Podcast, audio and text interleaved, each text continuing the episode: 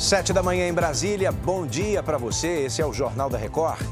O Brasil se despede do inverno mais quente dos últimos anos e deve receber a nova estação com um calor de mais de 40 graus. E as temperaturas elevadas fizeram disparar os afogamentos nas praias do Rio de Janeiro. Os detalhes agora no JR.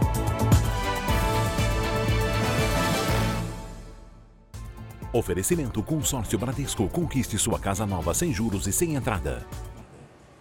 Acaba amanhã o inverno mais quente dos últimos 61 anos. E a chegada da primavera não deve amenizar o calor, não. É ou não é? Paola Viana, bom dia para você.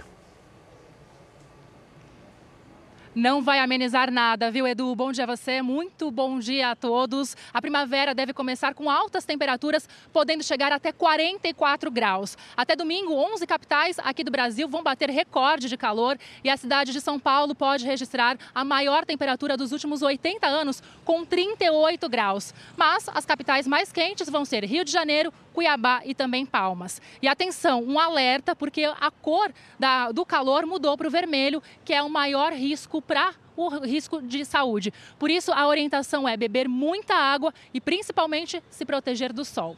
Edu. Você já está com a cor da nova estação. Obrigado, viu, Paula, pelas informações. Só que essas altas temperaturas, gente, também aumentam os riscos de afogamentos nas praias.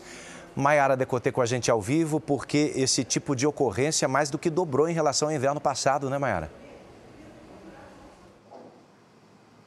Bom dia para você, Edu. Sim, e os casos foram quase 2.300 no ano passado e saltaram para mais de 5 mil esse ano.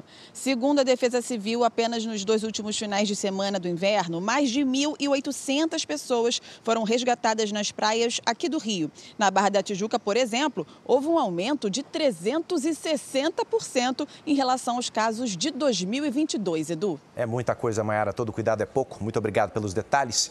E olha, o Tribunal Superior Eleitoral começou a julgar o recurso do ex-presidente Jair Bolsonaro contra aquela decisão que o tornou inelegível por oito anos. O primeiro voto já foi registrado, não é isso, Vanessa Lima?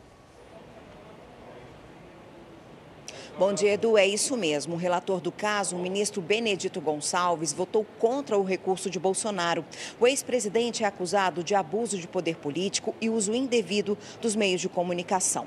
Em junho deste ano, a, Cor, a Corte decidiu que ele não poderá se candidatar a nenhum cargo até 2030. Em nota, Bolsonaro afirmou que sempre jogou dentro das quatro linhas. O julgamento no plenário virtual vai até a próxima quinta-feira.